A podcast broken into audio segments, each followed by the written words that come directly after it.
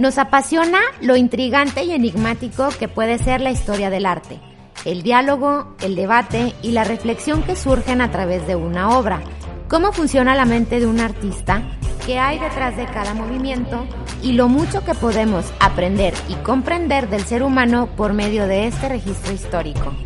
Cuestionarnos los cómo y los porqués de las grandes obras y mucho más inquietudes que nacen a partir del arte, su comprensión y apreciación, con la finalidad de hacer una comunidad que aprende no para saber más, sino para ignorar menos. Yo soy Lucía Sáenz.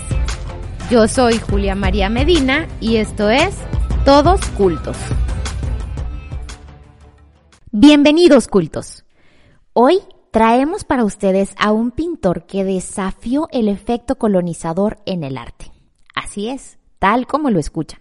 Un artista que promovió un nuevo estilo pictórico capaz de relacionar los contornos marcados en las siluetas, figuras planas casi casi sin volumen y el simbolismo del color representando la vida en lugares alejados de lo que él consideraba la enfermedad de la civilización regalándonos paraísos inundados en colores vibrantes, hermosas mujeres nativas y mundos imaginarios con mezclas culturales muy interesantes, desde Bretaña a Nueva Zelanda, pasando por Tahití. Hoy nos adentramos en el espíritu libre y aventurero de nada más y nada menos que Paul Gauguin. Así es, el mismísimo amigo de Van Gogh. Recuerden que las imágenes de referencia las encuentran en nuestra página de Instagram arroba todoscultos. Y sin darle más vueltas al asunto, comenzamos. Paul Gauguin nació en París en 1848. Su padre fue un periodista republicano francés y una mezcla cultural interesante lo hereda por parte de su madre, quien tenía una ascendencia peruana. Al estallar el golpe de Estado en Francia de Napoleón III, la familia decide huir a Lima, Perú, por lo que Gauguin pasa una buena parte de su infancia, para ser más específicos, casi los primeros siete años de su vida en el continente americano, empapado de la cultura latinoamericana. El cambio de vida de un estilo europeo a un estilo latinoamericano en sus primeros años de formación definitivamente influiría en su propuesta artística al parecer cultos, siempre recordó a Perú con nostalgia y con anhelo. Pero eventualmente, la misma vida lo llevó de regreso a París. Y poco a poco vamos viendo que la introducción de Gauguin en el mundo del arte se da de una manera muy peculiar. Una vez en Francia, a los 17 años de edad, se apuntó como marino. Ya a los 23 años cambia de oficio y se convierte en corredor de bolsa. Ser agente de bolsa en París le permitió tener una vida bastante acomodada y por supuesto que un estatus social a lo que en aquel tiempo se consideraba respetable. De 25 años y con una carrera prometedora y en ascenso, Gauguin contrae matrimonio con Medgat, con quien formó una familia de cinco hijos en total. Pero es por este tiempo cuando comienza a interesarse por el mundo del arte. Su posición como corredor de bolsa le permitió comprar algunas obras impresionistas. Pero recuerden que el impresionismo apenas estaba gestando.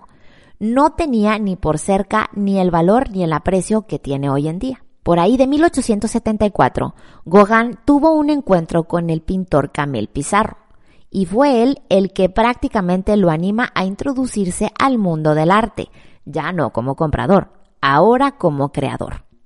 Y así fue como entró a la Academia Colarossi. Y dos años después de este encuentro, expone por primera vez en el Salón de los Independientes, junto con los impresionistas. El tiempo fue pasando y Gauguin fue renunciando a su vida. Dejó el trabajo como corredor de bolsa, dejó a su esposa y dejó a sus hijos y se fue en búsqueda de paraísos perdidos, tratando de encontrar inspiración y consuelo artístico y creativo entre comunidades primitivas. Y comenzó este viaje por Bretaña y por los mares del sur. Y aquí comienza un ir y venir, un estilo de vida bastante nómada. Bretaña, París, Dinamarca, de vuelta a París, que es cuando conoce a los hermanos Van Gogh, Panamá, Martinica, Bruselas, Nueva Zelanda, Bretaña una vez más, Dinamarca, nuevamente París. Después se exilia a Tahití por un tiempo, ya acostumbrado a un estilo de vida alternativo, alejado completamente de la sociedad cosmopolita europea, para finalmente terminar en las Islas Marquesas, donde muere a la edad de 54 años. Aunque la carrera de Gauguin comienza con los impresionistas, no era impresionista. De hecho, su propuesta artística se alejaba de los principios impresionistas, mientras Monet, Manet, Renoir, Cézanne plasmaban los momentos efímeros a través de la luz. Escuchen esto, cultos. Gauguin buscaba la belleza en el arte a través de mensajes secretos. Y eso explica el porqué de tanto viaje a tierras exóticas y lejanas, o por lo menos lo que él consideraba exótico y lejano. Entonces, la pregunta del millón. Si no era impresionista, ¿a qué movimiento artístico corresponden sus obras? Al simbolismo ocultos. El simbolismo tiene como principio expresar las sensaciones puras y las percepciones personales del artista, con la finalidad de encontrar las verdades ocultas y los misterios que se esconden detrás de las apariencias. Qué interesante, ¿no creen? Los simbolistas apostaban al arte por el arte.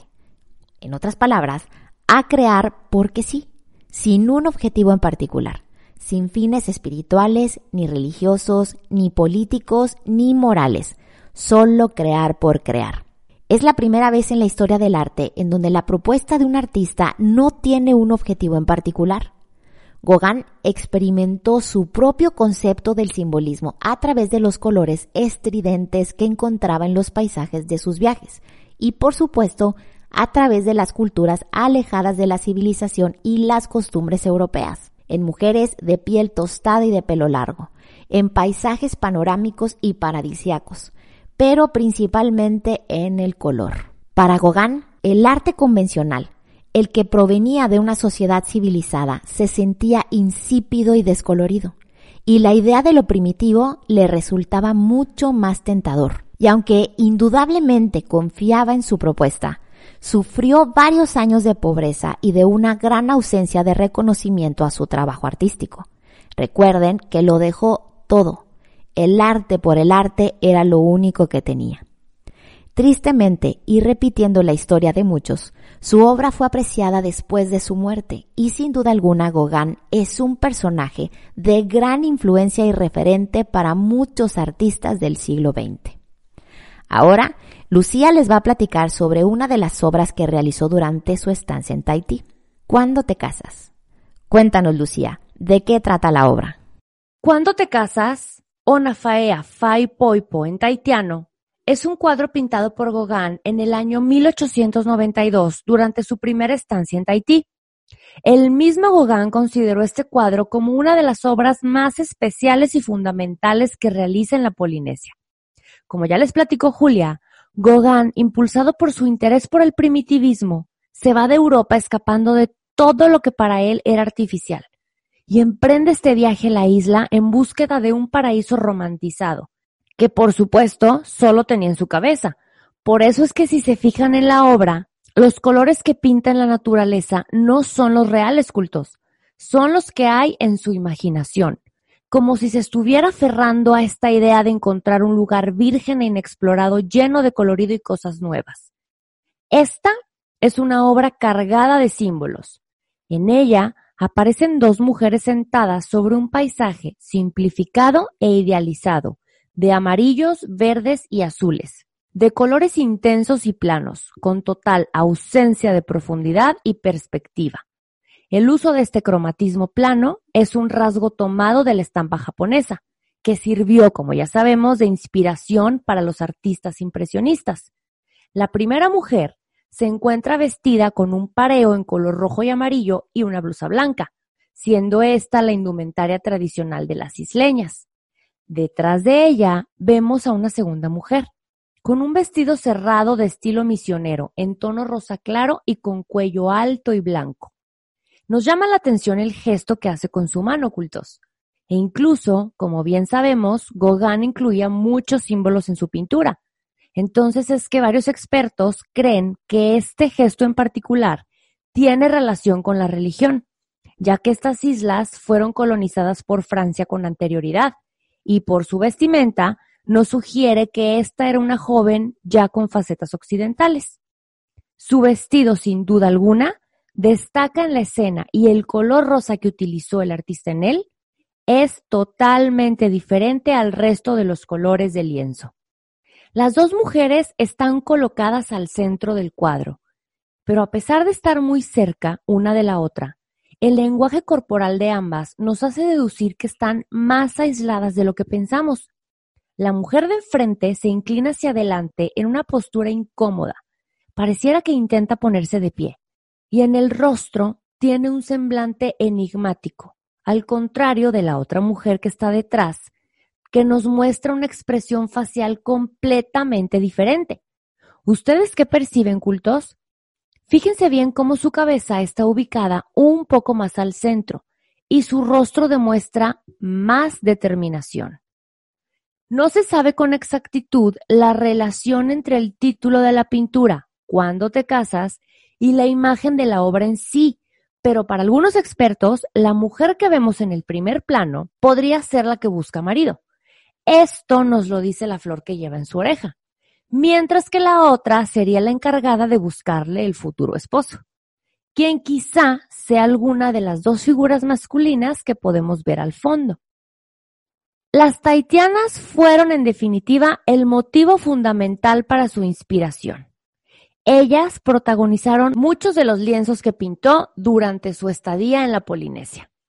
Como dato curioso, cultos, este cuadro se convirtió en el año 2015 en la obra más cara de la historia al ser adquirido por un comprador en Qatar en nada más y nada menos que en 300 millones de dólares aunque unos años después, en un juicio, se reveló que el precio correcto era de 90 millones menos. Aunque a decir verdad, cultos, el verdadero valor de esta obra no radica en su precio, sino en su gran aportación cultural y artística. ¿Cómo ven? ¿Con qué te quedas, Julia? ¿Con qué me quedo? Pues bueno, Lucía, las obras de Gauguin me parecen maravillosas y desde mi punto de vista muy particular, muy cohesivas con sus ideales y su manera de percibir el mundo. Si hablamos de simbolismo, hablamos, como ya lo mencioné, de expresar las percepciones personales del artista para encontrar las verdades que se esconden detrás de las apariencias. Y partiendo de este principio, creo que probablemente Gauguin percibía a la sociedad parisina envuelta en un ambiente superficial. Las obras clásicas, aunque nadie cuestiona lo perfectas que son, tienen en efecto este sello colonizador, incluso cuando se trata de otras culturas ajenas a la europea. Por ejemplo, vemos representaciones de personajes bíblicos 100% blancos, nariz respingada, todos rubios y azul, cuando sabemos perfectamente que estos rasgos no son propios ni del clima ni de la cultura judía en este caso en específico. Si hablamos de las mujeres representadas en el arte clásico europeo, una vez más encontramos el mismo estereotipo, rubias de ojo verde. Y Gauguin llega a irrumpir el canon establecido y le da visibilidad a otro tipo de belleza que es real y que también existe. Mujeres de piel tostada, nariz ancha, cuerpos corpulentos y otros más delgados, con trajes coloridos y patrones en sus faldas. Lo único que puedo concluir es que creo que puedo entender tal vez por qué su obra no se valoró en vida. Porque todavía al día de hoy seguimos tratando de romper con la enfermedad de la civilización, como él mismo lo llamaba. Esa mentalidad en la sociedad cargada de estereotipos y de arquetipos que se construyeron hace muchos siglos. Tú, Lucía, ¿con qué te quedas? Yo me quedo con este cuestionamiento, Julia. ¿Por qué entre más civilizada, entre comillas, una sociedad, es menor el colorido de su obra? ¿Por qué en algunas culturas, entre menos colorido, más elegante? Esto es algo que ya hemos discutido en ocasiones anteriores, sobre todo en las sesiones en las que hemos hablado sobre artistas latinoamericanos. Y es que utilizar el color como herramienta para generar un fuerte impacto emocional es algo que quienes lo han hecho han logrado tocar fibras mucho más profundas.